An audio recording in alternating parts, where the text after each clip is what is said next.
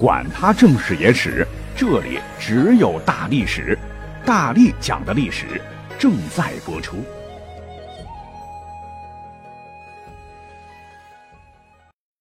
大家好，我是大力丸。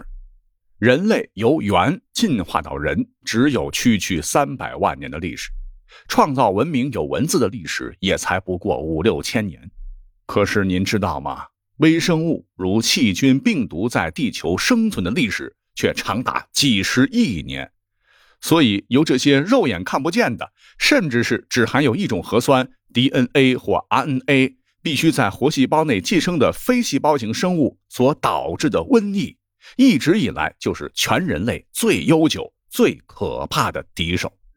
那咱们中国特别善于记载历史且内涵丰富，早就对瘟疫有不同的称呼，非常朴素的科学认知。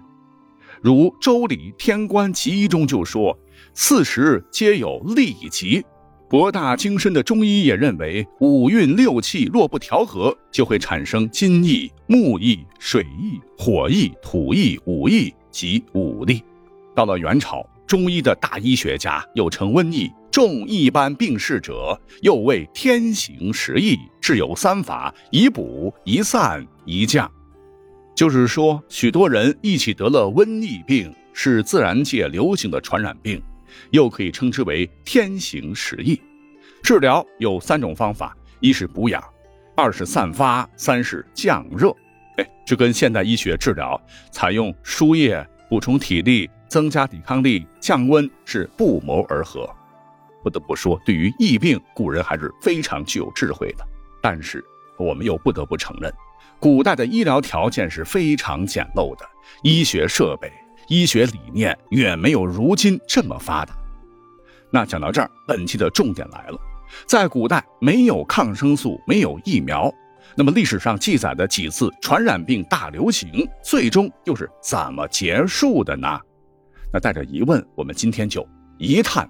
究竟，我们先来说一个最厉害的哈，说大致呢是在明成祖朱棣在位时的十五世纪末期，本来处于黑暗时代、发展缓慢的大洋彼岸的另一端欧洲，发生了两件影响深远的大事，一件就是文艺复兴、资本主义萌芽开始兴起，而另一件事儿，即使放到今天来说，都让欧洲人闻之色变，这就是黑死病。大爆发。其实真说起来哈，专家认为第一次有记录的黑死病病例呢，可以追溯到遥远的公元五百四十一年春。这个时候，我国应该处于南北朝时期，而欧洲由堪称传奇人物的查士丁尼一世皇帝掌控着欧洲历史上最悠久的君主制国家东罗马，史称拜占庭帝国。说起来，哎，这个皇帝也算是文韬武略。为了重现古典罗马帝国辉煌雄风，用二十多年的南征北战，竟然收回了祖传百年的失地。除了遥远的高卢、不列颠和西班牙外，一世纪前后曾横跨欧亚非、称霸地中海的庞大罗马帝国的全部领土都重回麾下，整个地中海再次成为了帝国的内湖。但正当查士丁尼皇帝雄心万丈，准备用帝国的充沛财力、强大的军力继续开疆拓土，实现更为伟大的理想时，正是在刚才说的那一年春，帝国南部边陲的埃及，一艘运粮船上的老鼠，彻底让他征服世界的梦想化为了泡影。因为老鼠身上所带的烈性病菌，随船只经地中海传播到了各地。那时候连口罩都没发明，谁也不知道这种疾病是如何传播、如何治疗。很快导致帝国境内瘟疫肆虐，就连这位伟大的查士丁尼也不幸染上了疾病。这次瘟疫也被称为查士丁尼瘟疫。虽说年代已经很久远，记载不多，但靠着仅有的流传下来的资料，这次瘟疫也足以让我们震惊。以首都君士坦丁堡为例。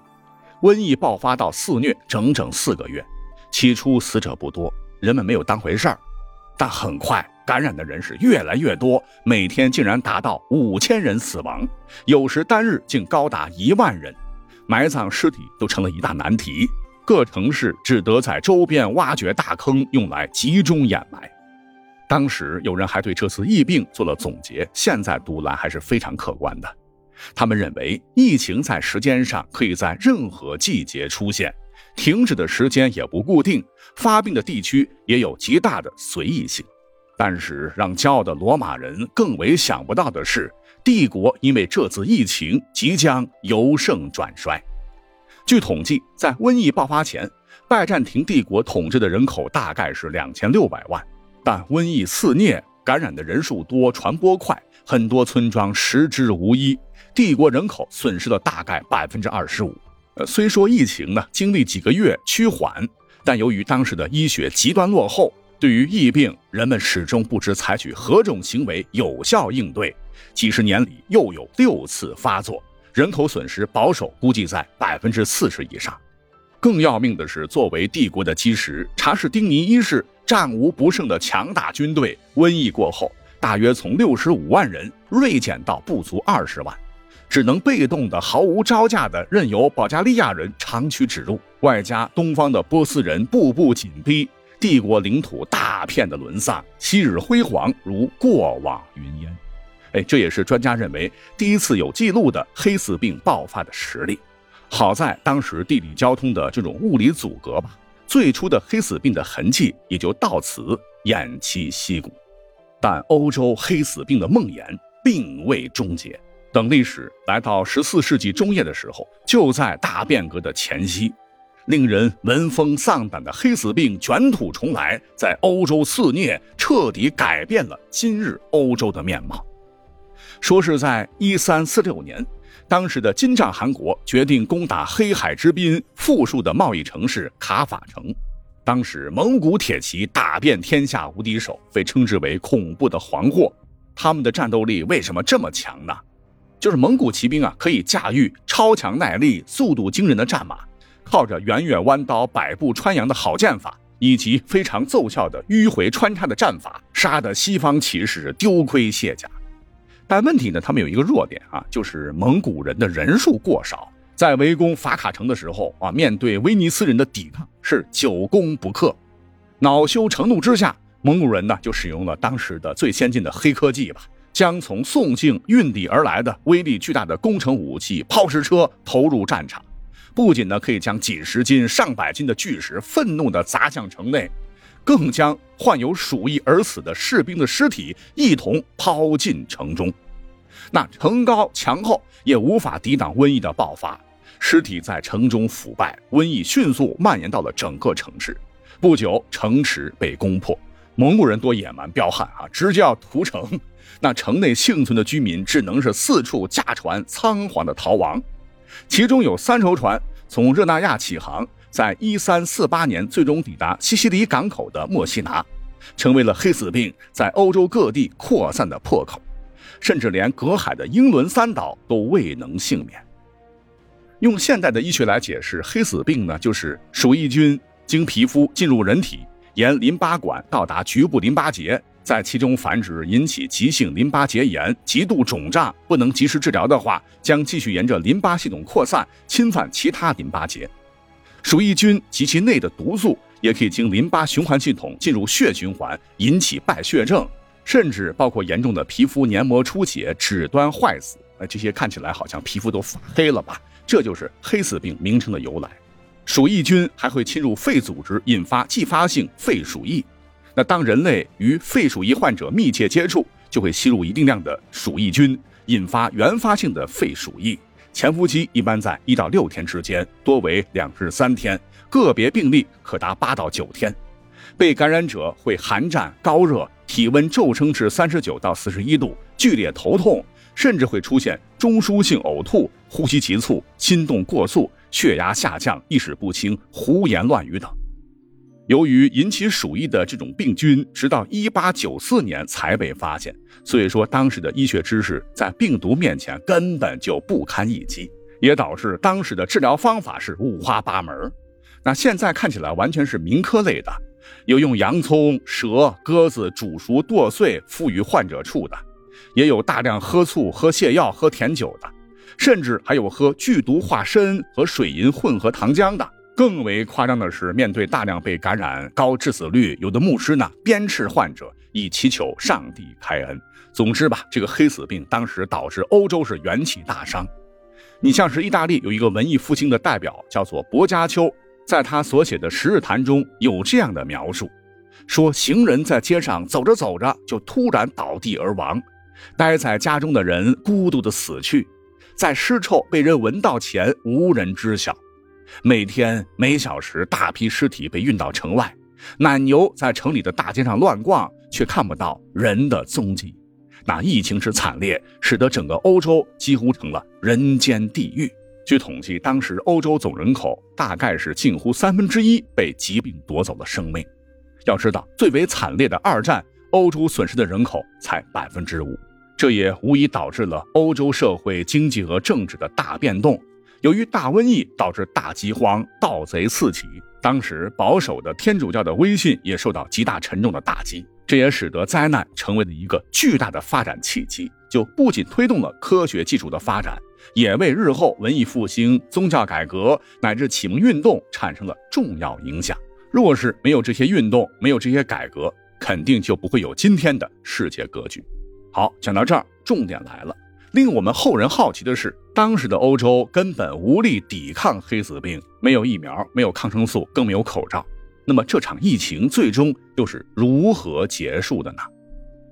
现在听起来好像是很容易啊，一个就是人们通过无数的血泪教训，终于采取了适当的隔离，从而阻断了感染的链条；而另外一点呢，就是因为物竞天择，适者生存，它发酵了，大批的易感染人群被淘汰掉，新的病原携带人数是越来越少。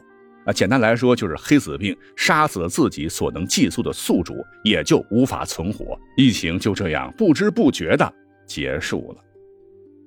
那除了黑死病啊，另外一种引发全人类恐慌的瘟疫便是天花。那这也是一种非常古老且死亡率最高的传染病之一。当时的传染性也很强，病情也很重。没有患过天花或者没有接种过天花疫苗的人，均能被天花病毒感染。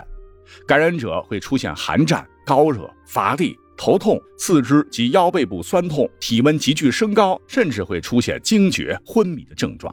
皮肤会成批次出现斑疹、丘疹、疱疹和脓包，最后是结痂、脱痂、遗留痘疤。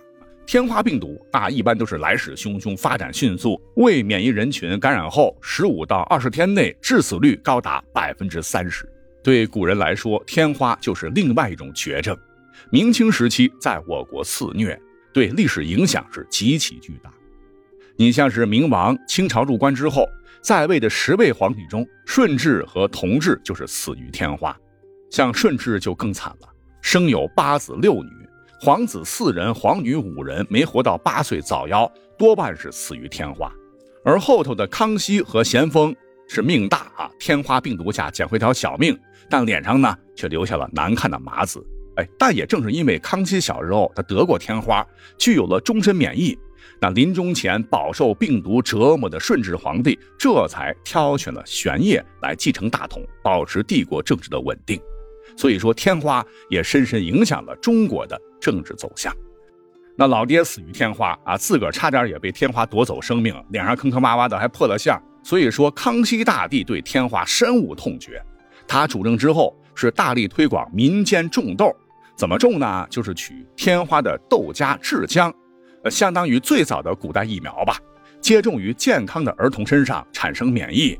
啊，虽然说不是百分百，但使得北方以及中原一带的天花得到了有效遏制。康熙朝开始呢，这种方法先后传播到了朝鲜、日本、阿拉伯和欧洲各国，挽救了无数的生命。在一七一七年，此法最终传入英国，直到八十一年后的一七九六年。有个英国人叫珍娜，发明了牛痘接种法之后，才逐步的被替代。